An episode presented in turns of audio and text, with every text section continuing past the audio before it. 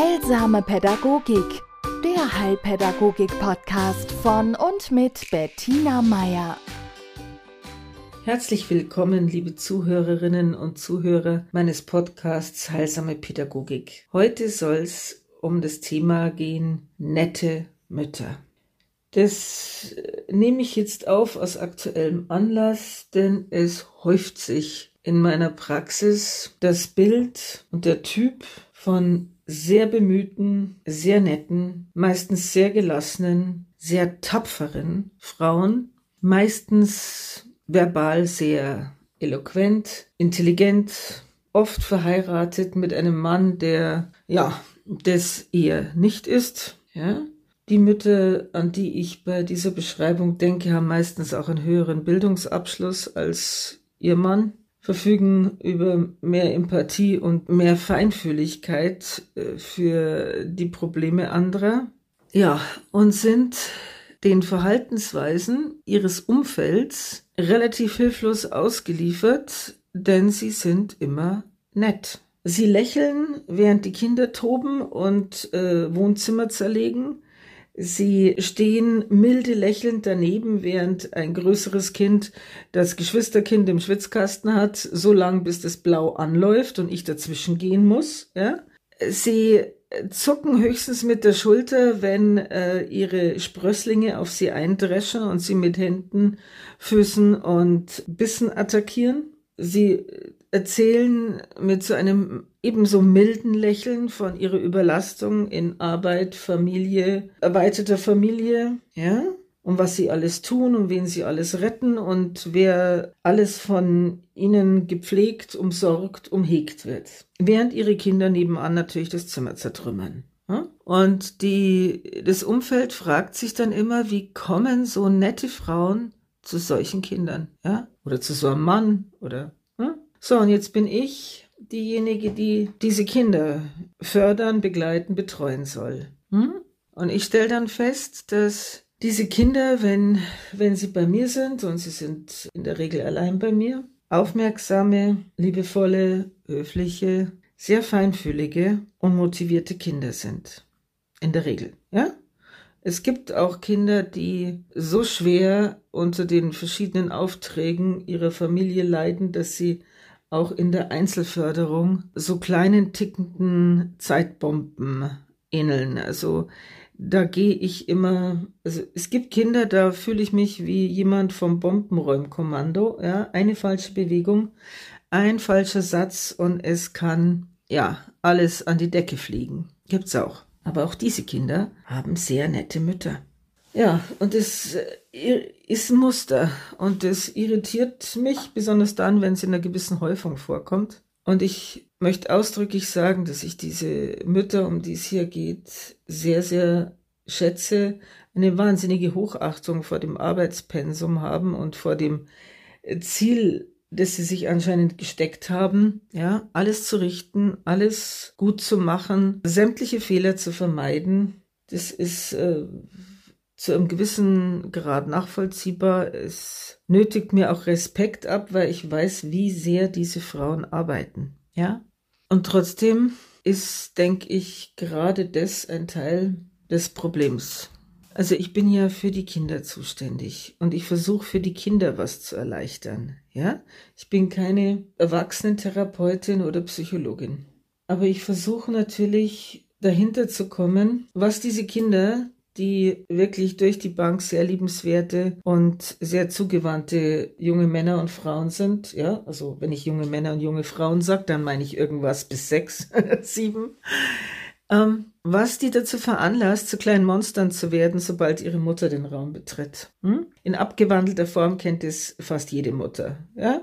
Man hat das Kind bei der Oma gelassen, dort hat es wunderbar den Nachmittag gespielt, dann betritt man das Wohnzimmer und schon geht's los mit, äh, ich will nicht nach Hause und nö und frag mich nicht was. Ja, Also das ist so ein, bis zum gewissen Grad so ein typischer Muttereffekt oder Papa-Effekt, je nachdem aber wovon ich rede, ist, dass diese Kinder in dem Moment, wo Mutter auftaucht, überhaupt nicht mehr hören, alles extra machen, äh, teilweise irgendwie tätlich ausfallend werden gegen sie, wenn wenn sie was von ihnen will, also zieh dich an oder bitte bleib da oder ja, es ist egal was. Also das geht innerhalb von Sekunden und dieses Kind ist nicht mehr wiederzuerkennen. Und da wird einfach ein Zusammenhang offensichtlich, ja, also irgendwas machen diese Kinder der Mama zuliebe, ja. Und es mag jetzt vielleicht irritieren, dass ich sage zuliebe, aber so ist es. Kinder machen das, was sie tun, aus Liebe, aus Loyalität und weil sie helfen wollen, ja. Da können Sie, da können Sie sich jetzt denken, ja, Frau Meier, jetzt übertreibst du fürchterlich, aber das ist das, was ich in 30, 40 Jahren Arbeit mit Kindern feststellen konnte. So, also wenn ein Kind so liebevoll ist, dass es sich aufführt wie ein, Entschuldigung, der umgangssprachliche Ausdruck, offenes Hemd, dann muss die Mama da ein Bedürfnis haben. Ja? So, also wo liegt das Bedürfnis? Wo liegt der Auftrag? Warum erfüllen die Kinder der Mama diesen Wunsch? Ja? Und das sind natürlich unbewusste Wünsche, von denen ich hier rede. Aber wenn man sich die Frage stellt, wer profitiert, ja, dann kommt man manchmal so ein bisschen drauf. Also zum Beispiel die Situation, eine dieser Mamas bringt ihren Jüngsten in Begleitung von Größeren und der junge Mann ist das zweite Jahr bei mir. Er hüpft normalerweise fröhlich rein und ist immer sehr gern da. Gut, also er macht Tänze. Er will nicht reingehen, er versteckt sich unterm Stuhl, er läuft die Treppe runter, Mama hinterher sichtlich angestrengt bemüht, ihn da gut reinzubringen. Nein, er will nicht und so weiter. Die Mama nimmt ihn dann auf den Arm, um ihn reinzutragen. Wohlgemerkt, der junge Mann ist jetzt fünf. Er nutzt die Gelegenheit, äh, sie zu hauen, äh, zu treten, irgendwas. Die Mutter der entgleist so ein bisschen das Lächeln, aber sie lässt es nicht, ja. Sie äh, setzt ihn dann ab und ich habe ihm verboten, seine Mutter zu hauen, ja, weil das meiner Meinung nach nicht geht. Hat ihn natürlich nicht davon abgehalten und Mutter redet sehr vernünftig mit ihm, ja, was er jetzt alles machen soll und was er alles kriegt, wenn er jetzt brav ist und fragt mich nicht. Gut, und er ist dann geblieben. Er durfte, sein Bruder hat ihn rein begleitet und so. Gut, und er war dann sein übliches, aufgeschlossenes, neugieriges, wissbegieriges Selbst, überhaupt kein Problem. Und ich habe mich gefragt, warum lässt diese Mutter es zu, von ihrem Sohn geschlagen zu werden? Warum kommt da kein Stopp? Warum ist es für sie nicht einmal eine erhobene Stimmlage wert? Ja? Kurz vorher hat sie mir äh, geschildert, wie gründlich der Familienurlaub schiefgelaufen ist und dass ihre, also die Oma der Kinder äh, sich weigern würde, weiter auf die Kinder aufzupassen und was das für Auswirkungen auf die Familie hätte. Auch lächelnd. Also zumindest nur leicht irritiert. Ja, ich habe ihr zwar angesehen, dass sie fertig ohne Ende ist, aber sie war tapfer. So, und dann noch die Kinder, die sie gehauen haben, also das, der Kleine, wobei sie mir gesagt hat, der Große tut es auch. Und dann bin ich als Pädagogin gefordert, Hypothesen zu bilden. Denn ich will ja Erleichterung schaffen, den Kindern. Weil es ist Stress, wenn man sich als Kind so aufführen muss. Es ist für ein Kind unheimlich anstrengend. Kinder schlagen ihre Eltern nicht gern. Die machen das nicht, weil weil sie jetzt denken, oh, äh, ich muss, ich muss jetzt hier äh, Wut abreagieren oder sonst was. Ganz kleine Kinder machen das natürlich. Also ein Einjähriger oder Zweijähriger, der einfach äh, einen Wutanfall hat, das kann schon passieren, dass der mal nach Mama und Papa schlägt und dann ist es äh, die erste Gelegenheit, ihm zu sagen und durch Festhalten des Arms dann auch zu bedeuten, dass das nicht geht, ja? Aber ein Fünfjähriger, der das macht, der macht es nicht gern. Auch wenn er dabei lächelt, ja? sondern da gibt's Gründe. Ja? Ob das ein äh, Grund ist, der im Kind liegt, wie zum Beispiel äh, ich will endlich von dir gesehen, gespürt, wahrgenommen und ernst genommen werden, ist. Ja, ist ein sehr legitimer Wunsch. Und wenn ich dafür schlagen muss, dann bin ich schon lange übersehen worden. Ja? Kann auch der Grund sein, dass die Eltern einen unbewussten Auftrag schicken. Ja? Also wenn zum Beispiel, und es kommt wirklich nicht selten vor, wenn die Mutter oder der Vater in ihrer Kindheit nur Abwertung erlebt haben, selber Opfer von Gewalt wurden, ja, von elterlicher Gewalt, und das in ihrem Erwachsenenleben niemals ausüben wollen, ja, es besser machen wollen als ihre Eltern und sich deswegen jede Art von Aggression verbieten, dann kann es wirklich sein, dass diese alten Geister in Form der Kinder wiederkommen, ja? Also dass wenn dieses Thema nicht wirklich bearbeitet und betrauert worden ist, die Kinder stellvertretend nochmal dieses Thema aufs Papier bringen, indem sie sich ihren Eltern gegenüber so verhalten. Ja, da steht das Thema Gewalt immer noch unerlöst in der Familie. Weil indem ich es wegschiebe und indem ich sage, das ist meine Vergangenheit und das ist ja, jetzt mache ich es anders, das heißt noch nicht wirklich, dass ich mich der Tatsache gestellt habe, dass ich ein geschlagenes, äh, misshandeltes, missachtetes Kind gewesen bin und das betrauert habe. Ja? Und wenn das Thema Gewalt immer noch ein Thema ist, dann bekomme ich es durch meine Kinder noch einmal gespiegelt. Ja? Denn es kann gut sein, dass auch dieser Erwachsene immer noch das Gefühl hat, ich habe es ja verdient, geschlagen zu werden. Mama und Papa werden schon recht gehabt haben. Irgendwas stimmt mit mir nicht. Ja? Also ich verdiene es, misshandelt zu werden. Wenn diese Überzeugung übrig geblieben ist aus der Kindheit und sei sie noch so verbuddelt, dann kann es passieren, dass die Kinder den Eltern den Gefallen tun. Ja? Also eine der, der Mütter, die deren Kinder, und da hatte ich drei, bei mir in, in Förderung waren, immer dann, wenn es der Mama schlecht ging, dann haben die Kinder ihre Mutter mit den unflätigsten Ausdrücken beschimpft. Ja, und das haben sie, das, das waren die inneren Stimmen der Mutter, ja, die in ihrer Kindheit nur gehört hat, sie ist Abschaum, in allen Variationen. Und sie hat in ihrem Leben viel erreicht. Sie hat sich aus wirklich schlimmsten Verhältnissen hochgearbeitet. Und die meiste Zeit über kann sie das halten. Aber wenn bei ihr die Energie sinkt, dann kommen die alten Stimmen wieder. Und es sind halt dann keine Stimmen mehr im Kopf, sondern es sind die Stimmen der Kinder. Und die sagen das dann. Mit Ausdrücken, die die sonst nie verwenden würden. Ja?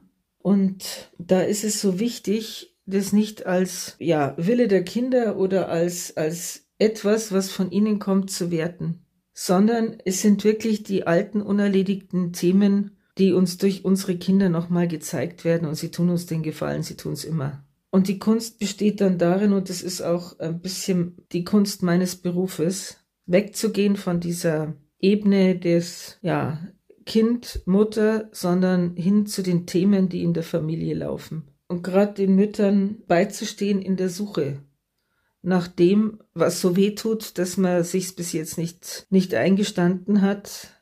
Oder der blinde Fleck, den man einfach, jeder von uns hat blinde Flecke. Ja? Und es ist schlimm, wenn der blinde Fleck eine Seite vom Kind ist. Also eine Mutter, die liebt ihr, ihr Kind wirklich von Herzen, ja? Aber sie liebt nur die Seite des Kindes, die nett, liebevoll zugewandt und ihr wirklich sehr zugetan ist. Die andere Seite des Kindes, die die wütende Seite, die zerstörerische, chaotische, verletzende, die sieht sie nicht. Da sagt sie, das ist nicht mein Kind. Mein Kind ist das Liebe.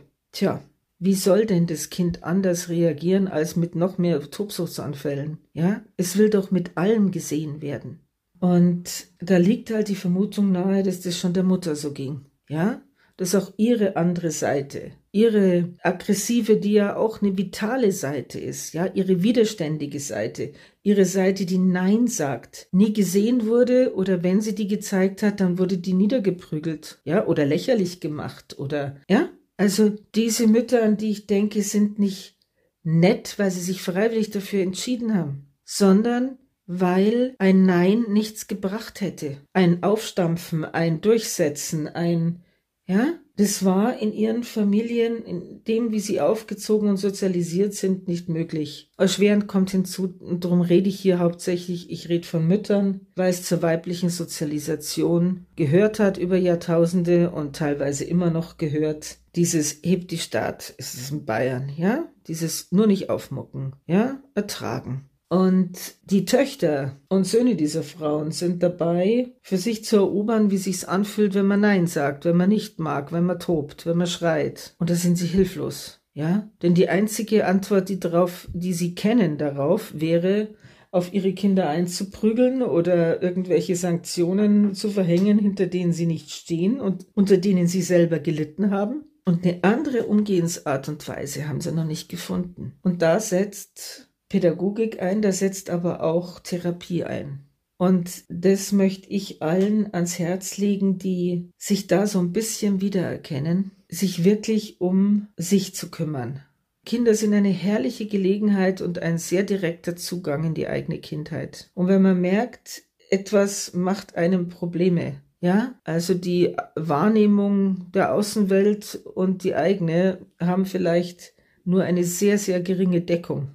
Ja, wenn man merkt, man kommt mit verschiedenen Verhaltensweisen des Kindes überhaupt nicht klar oder irgendwas macht dann immer sehr, sehr traurig oder sehr, sehr hilflos oder sehr, sehr wütend. Und damit wir uns recht verstehen, das sind alles Gefühle, die kennen alle Eltern. Aber ich meine, wenn man da nicht mehr rauskommt, ja? Wenn man aus dem Weinen nicht mehr rauskommt, aus der Erschöpfung nicht mehr rauskommt, aus der Wut nicht mehr rauskommt, dann wäre das eine sehr, sehr gute Gelegenheit, nicht nur die Kinder in eine Förderung zu schicken, sondern sich selber auch zu gönnen, mit jemand an der Hand, da meine ich jetzt wirklich eine Therapeutin oder einen Therapeuten, das eigene Kinderzimmer nochmal aufzusuchen und zu schauen, was gibt's da zu heilen, ja? Das macht man für sich und das macht man aber dann auch für seine Kinder, denn sie werden ruhiger, versprochen. Ich habe es selbst ausprobiert.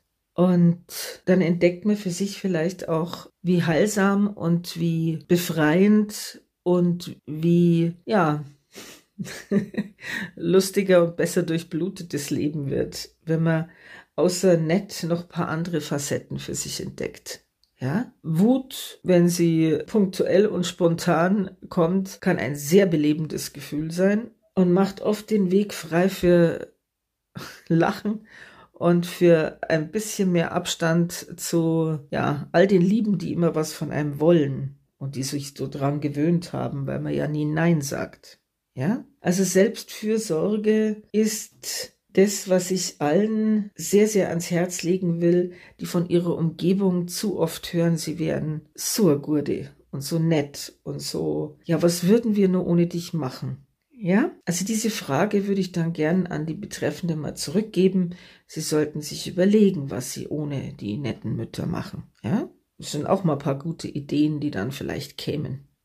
Hm? Gut, in diesem Sinne wünsche ich Ihnen eine spannende, abwechslungsreiche, liebevolle und auch sehr selbstfürsorgliche Woche. Und für die, die es brauchen können, mal so immer wieder so ein leises Nein, wenn es gerade passt. Heilsame Pädagogik, der Heilpädagogik-Podcast von und mit Bettina Meier.